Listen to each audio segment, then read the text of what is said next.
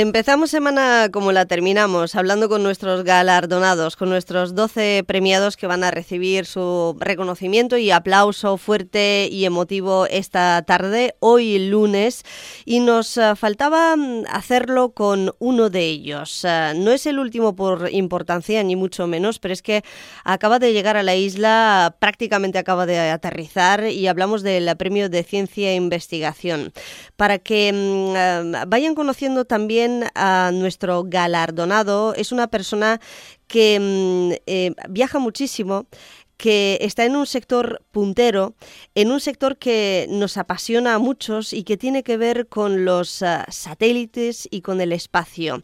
En definitiva, hablamos de estas otras cosas que hay que poner en valor aquí en las islas y tenemos a un joven investigador que de entrada ha hecho mucho por la investigación, el espacio y las nuevas tecnologías, pero es que además ah, fundó y actualmente preside o es CEO de una compañía que ya está desplegada y actúa en Reino Unido, España y Portugal con un centenar de trabajadores. Hablamos de Open Cosmos y del premiado de este año en la categoría de ciencia e investigación, Rafael Jordá, que acaba de aterrizar, como quien dice. ¿Qué tal? Buen día. Hola, buenos días. Bienvenido y felicidades. Ah, muchísimas gracias. Nos hace mucha ilusión que hayas podido acercarte a nuestros estudios. Nos tuteamos a Rafael porque, ah, por supuesto. además de, joven, pues em, parece que con todo lo que hemos eh, conocido y leído sobre tu figura y tu trayectoria, es como si te conociéramos de toda la vida, pero también es cierto que em, tu trabajo está un poco más en el anonimato para quienes no están en tu sector.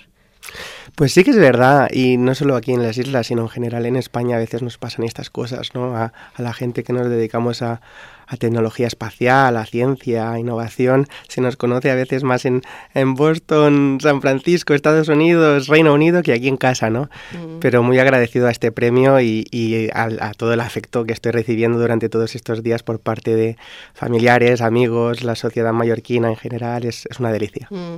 La verdad es que es una pena porque deberíamos conocer un poquito más el uh, trabajo como el tuyo, porque siempre hablamos de la industria turística, de los grandes empresarios hoteleros que tenemos en las islas y ellos sí que son conocidos y bien em, de forma merecida, pero cuando hablamos de ciencia e investigación, de la necesidad de I más D más I y ah, de todo lo que em, eh, en lo que podría ser puntera España al margen del sector eh, servicios, buscamos referentes y muchas veces no los encontramos y los hay. Tú eres un ejemplo y además eres de aquí de las islas. El jurado de los premios Onda Cero Mallorca sigue insistiendo en esa necesidad de promocionar la investigación en cualquiera de sus ámbitos y retener el talento local local. En tu caso es difícil retener el talento, pero sí que es cierto que estáis haciendo cosas en, España. Em, el premio de ciencia e investigación recae en tu figura, mallorquín de procedencia, como decía, em, pero que fundó y es CEO de la empresa internacional de gestión y fabricación de satélites Open Cosmos. Entre otras cosas, Rafael has acercado al mundo, por resumirlo mucho, la información que proporcionan los satélites y ha ido recopilando datos para abordar uno de los grandes retos de la sociedad, que es el cambio climático. Obviamente no es lo único que hacéis, porque los satélites son herramientas que sirven para muchas más cosas, pero sí que es cierto que eh, para hacerlo entender y llegar a la sociedad en su conjunto es una parte importante de vuestro trabajo, ¿no? Sí, sí, sin duda. Y de hecho creo que te voy a sorprender porque aquí en, en Mallorca también ya tenemos a gente trabajando. Hemos conseguido fichar a, a dos ingenieros espectaculares, uno en ingeniería de sistemas y um, otro desarrollador de misiones espaciales, que estaban cada uno, pues uno en Alemania, el otro en el extranjero, y uh, los hemos repatriado para acá. Oye, qué bien, ¿eh? Sí, sin duda, sin duda. La verdad es que poder traer actividad económica aquí en las islas y a España, donde ahora ya nos acercamos a la treintena de personas y seguimos en un crecimiento bastante alto, uh, es una delicia. Así mm. que Comparto contigo lo que decías, que hay que repatriar gran parte de este talento y al que sale de las brillantes universidades que tenemos, no solo en las islas, pero sino también en toda España, pues retenerlos todo lo que podamos. ¿no? Dicho esto, ¿qué, ¿qué hacemos en Open Cosmos? Pues bueno, como bien has dicho, en Open Cosmos diseñamos satélites, los fabricamos, los ponemos en órbita, contratamos lanzamientos pues de SpaceX, de Ariane, de los principales lanzadores del mundo y una vez en órbita los operamos. Es decir, tenemos centro de control para asegurarnos de que los datos que recopilan esos satélites se pueden poner al servicio de la sociedad. Ah, principalmente ah, actualmente trabajando muchísimo para actividades relacionadas con el cambio climático, uso sostenible de recursos naturales, desde recursos hídricos, producción agrícola, uso de fertilizantes. Hay un sinfín de aplicaciones también en, en toda la parte de commodities, ¿no? Ah, y finalmente ah, también es muy importante la transición energética, ¿no? Con lo mm. cual con nuestros satélites estamos monitorizando el uso de energía, extracción de crudo en ciertas regiones del mundo, almacenamiento ah, energético, hidroeléctrica, etcétera, etcétera, ¿no? Así que son Realmente los satélites, como bien has dicho, son herramientas que se tienen que usar como una herramienta de información más para poder tomar decisiones de forma eficaz. ¿Quién o quiénes usan vuestros servicios? Porque una de las cosas que ha conseguido hacer tu empresa es fabricar satélites muy competitivos y ah, no solamente a nivel tecnológico, sino económicamente hablando, ¿no? Sí, efectivamente. Esta es una de las cosas que nos caracteriza. Ah, ser capaces de entregar satélites de forma extremadamente rápida en cuestión de meses en lugar de años, como era tradicionalmente lo habitual, y con presupuestos de un par de millones, o el, más caro que hemos vendido es de una decena de millones, ¿no? en lugar de centenares de millones, que era lo, habitual. Entonces eso abre un, abanico de, de, casos de uso, un abanico de, de modelos de negocio que no existía ¿no? anteriormente. Ah, de los ocho satélites que hemos lanzado a órbita, pues tenemos casos de uso en telecomunicaciones, por ejemplo, en el Internet de las Cosas. Hemos lanzado dos satélites, uno da cobertura en protocolos LoRa y otro en lo que se conoce como el 5G IoT, ¿no? Ah, pero la mayor parte de los satélites que estamos lanzando, como he dicho, son de observación de la Tierra y dan, digamos, soluciones, sobre todo a, a empresas del sector energético, empresas agrarias, al sector público en general. Nos han contratado satélites espectaculares, pues desde el gobierno del Reino Unido, desde España, desde Portugal. Y hoy mismo acabo de aterrizar de, de Singapur, donde hay un, un interés efervescente, sobre todo en todo lo que es la parte de Asia-Pacífico, ¿no? Para la monitorización de todas esas islas y toda la monitorización marítima, del sector marítimo y del transporte, ¿no? Que pasa por esos mm. lindares del mundo. Así que los casos de uso son muy amplios y estamos viendo cómo la adopción de nuestros servicios está siendo espectacular, con un crecimiento muy rápido. Cuando dices que acabas de aterrizar, eh, es que acabas de aterrizar esta misma mañana. Estamos al mediodía, prácticamente ni has dormido. Espero que hayas pegado ojo en el avión y que estés eh, bien esta tarde-noche en el Auditorium de Palma para poder disfrutar del reconocimiento público que te va a brindar la sociedad de, Baleares. Pero ya que has mencionado que los satélites también vigilan y recogen datos de la navegación y también de las comunicaciones marítimas, fíjate lo que está pasando en las últimas 24 horas. Hace unas horas ha habido otro ataque de los, em, los grupos armados ahí presentes eh, a un buque británico en el Mar Rojo. Supongo que habrá muchos gobiernos, sobre todo en servicios militares y de defensa, que echen mano ahora mismo de los satélites más que nunca. Sí, la verdad es que por desgracia, debido al crecimiento de conflictos bélicos que hay en este momento, ah, pues ah, es más necesaria que nunca ¿no? información geoespacial estratégica. Dicho esto, nosotros en Open Cosmos estamos centrados en el uso de los datos para actividades civiles. De hecho, no tenemos ningún contrato a nivel, a nivel militar y obviamente son recursos que pueden ser de uso doble y podrían ser extremadamente útiles, pero creemos que hay un gran impacto a tener sobre los lo que yo considero, y los hemos mencionado antes, los tres principales problemas globales, ¿no? Clima, energía y uso sostenible de recursos naturales. Mm. Ostras, una empresa que ya está focalizada en abordar estos tres grandes retos, pues suficiente negocio y suficiente, ah, digamos, ah, challenge, suficiente reto mm. hay en estos ámbitos, ¿no? Dejemos, digamos, el sector de defensa o el sector militar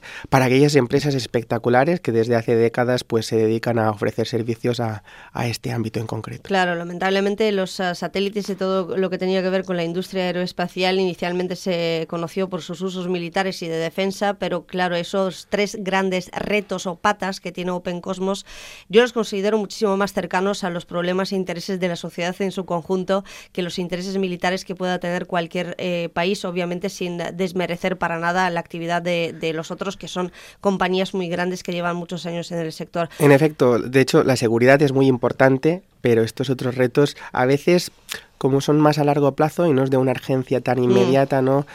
Los, podemos obviar. y, fíjate, el impacto pasa a escala global pasa a escala nacional y también a escala regional. Con lo cual, cuando hablamos de los retos marítimos, pues, pues, nos podemos ir a los retos que ahora mismo está viendo en el Mar Rojo, pero también nos podemos ir a retos más cercanos, como son, por ejemplo, a nivel nacional, lo que pasó con los plásticos en Galicia. La monitorización de todos esos vertidos de plástico, el impacto que puede tener, es algo que con tecnología satelital se puede abordar. En ciertas bandas puedes ver algunos de estos.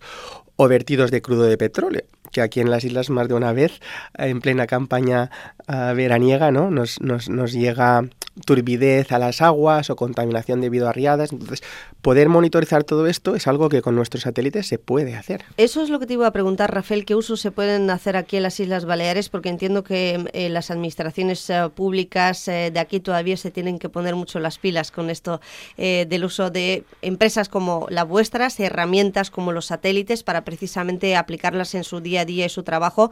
Decías todo lo de los pellets, ha llegado a las costas menorquinas, eso nos tenemos que remitir a, lo que ha pasado en los últimos meses y a tantas otras cosas. Pero sí que es cierto que ahora mismo en Baleares, también aquí a, pequeña escala o a nivel local, em, cada vez más se habla de sostenibilidad, de un modelo turístico responsable, también eh, de la sequía que nos acecha, de la falta de recursos hídricos y esto es uno de los problemas o retos que vamos a tener que afrontar entre todos en el corto y medio plazo. Em, yo aprovechando esta tarde la gala de los premios de Onda Cero Mallorca que vamos a celebrar en el Auditorium de Palma, por supuesto va a estar la presidenta del Gobierno Balear, Marga Purens, varios consejeros de su gobierno, eh, muchos alcaldes, empezando por el de Palma. Y yo estoy segura que a raíz de estos premios a muchos les habrán ah, también recordado el papel que tienen empresas como la tuya y a los expertos en el tema que pueden aportar cierta información y que de hecho eh, pueden eh, servirle a un gobierno autonómico o incluso al sector privado para eh, precisamente ponerle solución a estos temas. Porque en Baleares, supongo que tú estarás al tanto, tenemos un problema. Estamos en prealerta, vamos a ver si pasamos a alerta por sequía. la zona en general del Mediterráneo es una de las más sensibles al cambio climático. tenemos estudios que demuestran que va a haber muchas zonas y de la costa eh, inundadas o inundables directamente. Es decir, que es un reto que tenemos ya encima de la mesa y por ello el jurado de los premios Onda Cero Mallorca este año ha considerado que es el momento de Rafael Jordá al frente de Open Cosmos en un momento de máxima emergencia climática.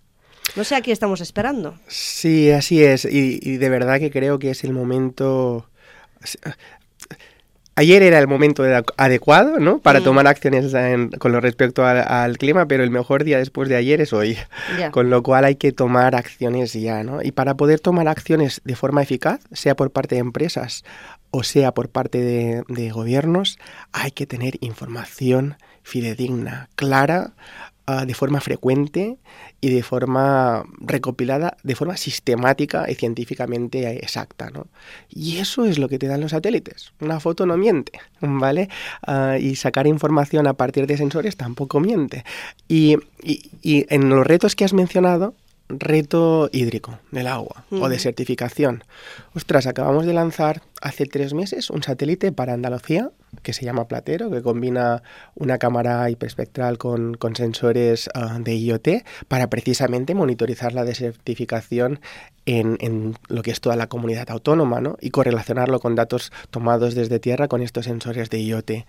Ah, lanzamos también otro hace año y medio Ah, para, para, Cataluña, que quería monitorizar todo lo que eran las costas, el impacto que también había a nivel de vertidos, infraestructura crítica. Hemos lanzado otro, de hecho, que se llama Mantis para la Agencia Espacial Europea y el Reino Unido, que de hecho está centrado en monitorización de infraestructura crítica energética. Con lo cual, un ejemplo muy claro de los casos de uso de estos satélites, podemos monitorizar todo lo que son refinerías y infraestructura que en algunos casos está en ciertas regiones del mundo muy cerca de lo que son desaladoras o infraestructura de extracción de recursos hídricos ah, y monitorizar que posibles vertidos que ocurran en estas regiones no impacten la producción de agua a partir de las desaladoras. ¿no? Estoy hablando ahora un poco, digamos, más a escala global. A escala um, de las Islas Baleares, yo creo que hay una, un grandísimo potencial para uh, conseguir tener datos que nos ayuden a monitorizar el control y la calidad de, las, de la situación en las costas. Calidad del agua, monitorización marítima. Uh, y esto creo que es importantísimo ponerlo en valor porque una sociedad que, como bien has dicho, todavía depende gran parte de su PIB de toda la actividad hotelera y de toda la actividad, digamos, turística, si no conservamos y no nos dedicamos con información fidedigna a saber cuál es la calidad de, este activo, ¿no? que es el activo más valioso que tenemos, pues nos podemos encontrar en situaciones realmente incómodas, ¿no? donde pues nuestras costas no estén en la situación que deberían estar para, para poder mantener este, este modelo de negocio del que venimos en las islas viviendo durante décadas. ¿no? Y hay muchísimos casos de uso. He hablado de la sintonía con, temas marítimos, pero también hay todo lo que son flujos de personas, ah, transporte eficaz, hay todo lo referente a agricultura. Aquí, ah, por ejemplo, hace un par de, años hubo todo el problema con los almendros de la chileya. Se, se, tuvieron que dar muchísimas ayudas a los agricultores, ¿no? Entonces, poder dar más ayudas de forma más eficaz a aquellos que realmente se han visto directamente afectados, pues podrías monitorizar todos los almendros de Mallorca con un par de imágenes e identificar ¿no? qué agricultores se han visto más afectados. O a nivel de desertificación y de recursos hídricos, tener un control de, digamos, el nivel de humedad en toda la isla ah, y sobre todo también estado de cada uno de los embalses es algo que en ciertas frecuencias radio frecuencias del espectro radio, radiomagnético de, de, la luz puedes mm. observar a partir de estas fotografías, ¿no? Y hay un sinfín, un sinfín de casos que de hecho ya se están poniendo Ah, ya, se están usando. Ostras, se me ocurren tantas cosas, tantos usos posibles, de verdad. Em, ahora que me has hablado de la agricultura, tantísimos usos eh, de agilizar ayudas públicas, de incluso reducir trámites eh, administrativos. Antes en el mar, pues eh, desde la llegada de pateras, que tampoco es una, es una cuestión también seria que hay que abordar aquí, porque Baleares va después de, Canarias, en fin, tantísimos usos. Rafael, contigo se podría hablar de cualquier cosa. hay un dato que has aportado que, me ha encantado, que es que habéis repatriado a dos eh, personas, ¿no? dos ingenieros aquí para que vuelvan a Mallorca y trabajen para, para vuestra empresa. No es nada baladí lo que habéis hecho, eh, Rafael, al frente de, del Open Cosmos, bueno, de la empresa desde el 2015, pero antes sí que es cierto que has eh, trabajado para empresas absolutamente punteras en el sector en Europa y eh, ahora en España, Reino Unido y Portugal, donde llegáis al centenar de, empleados. Pero para que la gente se haga una idea em, de, de, lo reciente del sector a nivel eh, privado y sobre todo enfocado al uso civil, en España no fue hasta 1974 cuando se produjo, digamos, el bautismo espacial, ¿no? Con la puesta en órbita del primer satélite español, el Intasat se llama. Y no hay tantas empresas que las hay, además de, de la vuestra, en España que se dedican a eso, al tema de las telecomunicaciones, con eh, para, por ejemplo, ampliar la cobertura 5G, por ejemplo, ¿no? Y em, otros tantos usos, por no hablar de los viajes al espacio em, eh, por parte de particulares, que es una cosa que suena un poco a ciencia ficción, ¿no? Pero hablando de usos eh, civiles, a los que somos aficionados a ver documentales sobre el espacio y a seguir eh, lo que pasa y cada vez que nos eh, dicen a, esta hora durante la noche tal día van a se van a poder observar en el firmamento pues el paso de los satélites de SpaceX, por ejemplo, que yo lo he visto esto, ¿no? Y no sabes si son estrellas fugaces, pero dices es imposible, aviones militares tampoco, no, son los satélites moviéndose en órbita, que es una cosa espectacular, ¿no? Claro, uno se plantea ¿Qué hacemos con tal cantidad de satélites? Sobre todo los que ya están amortizados, los que están rotos o los que directamente alguno se ha caído. te hablo de la basura espacial, que es una cosa que preocupa muchísimo. Bueno, los más catastrofistas hablan incluso de, que la humanidad está en peligro en los próximos años, ¿no? Em, porque se sigue incrementando. ¿Qué hacemos con este tema? Supongo que tú estarás no solamente al tanto, sino que estaréis trabajando en vuestros satélites, por ejemplo. ¿Qué vida tienen? Nuestros satélites, y de hecho es muy buena pregunta, ah, tienen una vida útil de entre 3 y 5 años. Pasado ese tiempo, decaen de forma natural y se desintegran completamente en plasma. Se desintegran completamente. Completamente. Y eso es muy importante, porque de hecho en Open Cosmos, como ofrecemos infraestructura satelital para todo tipo de casos de usos, pues vamos a lanzar muchísimos satélites. Y para poderlo hacer de forma sostenible, te tienes que responsabilizar que pasada su vida útil, ese satélite, y en nuestro caso es de forma completamente pasiva y natural, por las órbitas a donde lo lanzamos, tú sabes que pasados cuatro o cinco años ese satélite reentrará, entra a tal velocidad que se convierte efectivamente en una estrella fugaz, ¿no? O en, un, en, lo que sería lo equivalente a un, a un meteorito, ¿no? y entonces se, se, desintegra completamente. ¿Y qué pasa? Que puedes lanzar satélites nuevos con mejores prestaciones, con mejores cámaras, sin tener esa basura espacial que mencionabas, ¿no? Para el problema es que en el pasado se han lanzado algunos de estos satélites a órbitas más elevadas por parte de empresas que, como has dicho, pues a lo mejor hace 10, 20, 30 años no eran conscientes de, que el, la órbita, las órbitas bajas o las órbitas elevadas son pues un, un entorno que hay que cuidar, ¿no? Desde el punto de vista de sostenibilidad.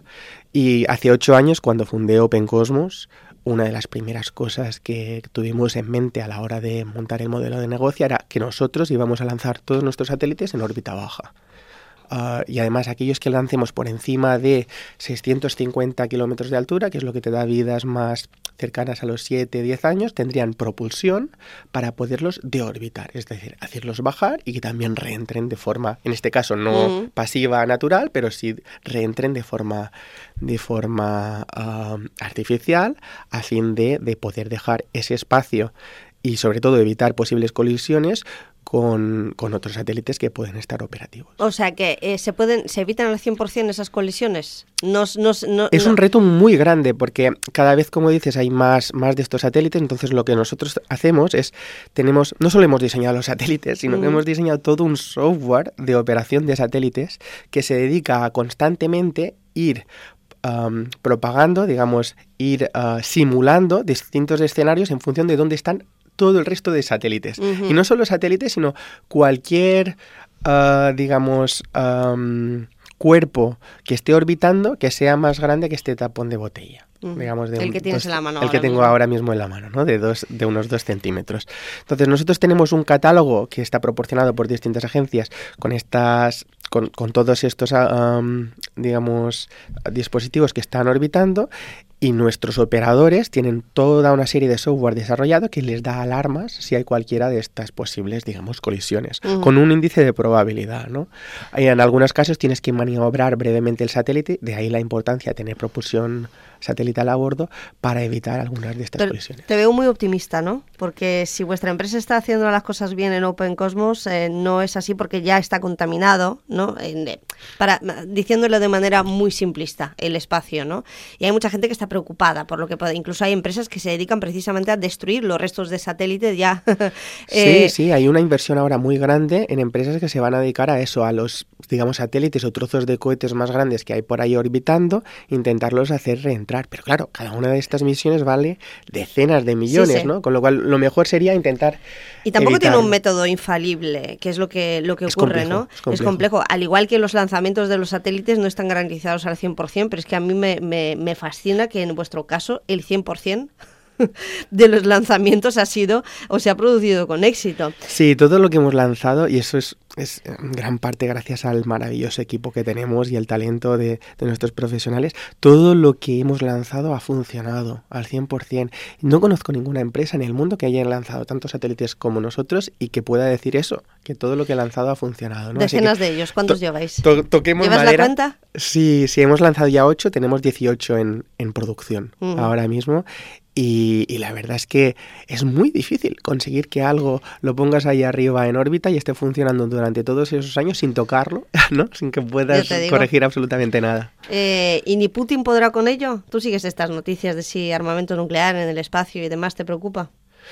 Bueno, me preocupa todo lo que está pasando, de hecho, incluso más en la Tierra, ¿no? Al fin y al cabo, algunas de estas noticias relacionadas con el sector espacial pues son muy vistosas, pero el reto grande lo tenemos creo en los conflictos aquí en, la Tierra, ¿no? No solamente los conflictos de, guerra, como hemos mencionado antes, sino los retos de hacer las cosas bien, ¿no? De cuidar nuestro planeta, de, de asegurarnos de, de que conseguimos mantener el progreso ¿no? al que estamos acostumbrados y sobre todo extender este progreso más allá de nuestras costas, llevarlo a, otros países, a otras regiones del mundo donde, wow, he llegado a Singapur hoy, pero hace tres semanas estaba en Latinoamérica. La cantidad de casos de uso que hay en Latinoamérica, donde la infraestructura terrestre no es la misma que tenemos en Europa, poder abordar todos esos casos de uso en cuanto a conectividad de escuelas remotas perdidas en medio de los Andes o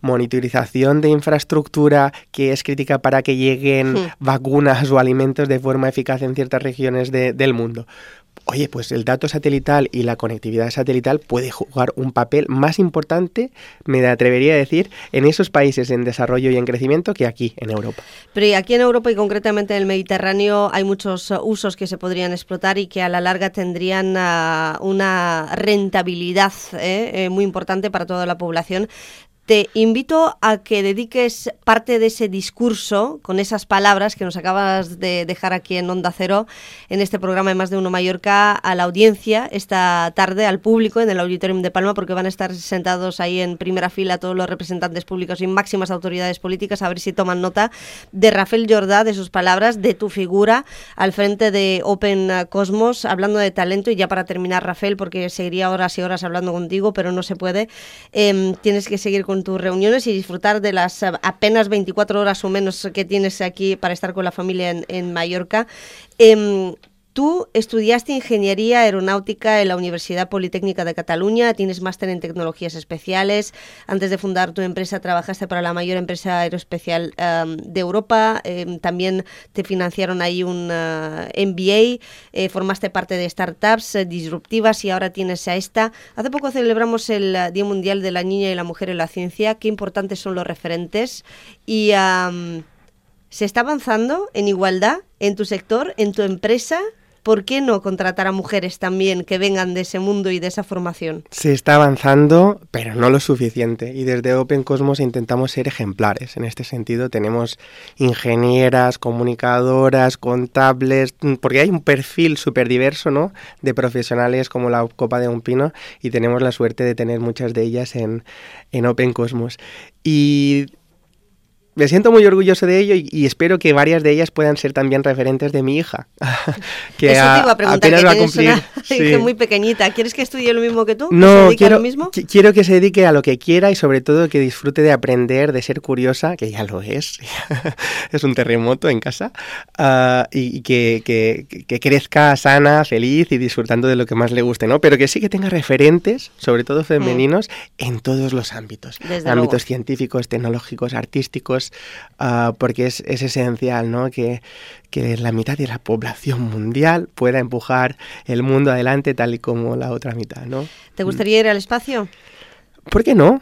Sí, yo soy de tener muy los pies en el suelo, aunque tengo una empresa de, de satélites, ¿no? Y me, encanta disfrutar del, del, paraíso que tenemos aquí, no necesito irme a Marte para disfrutar de la vida, pero en algún momento, ¿quién diría que no, no? a ver nuestro bonito planeta desde otra perspectiva, claro que sí.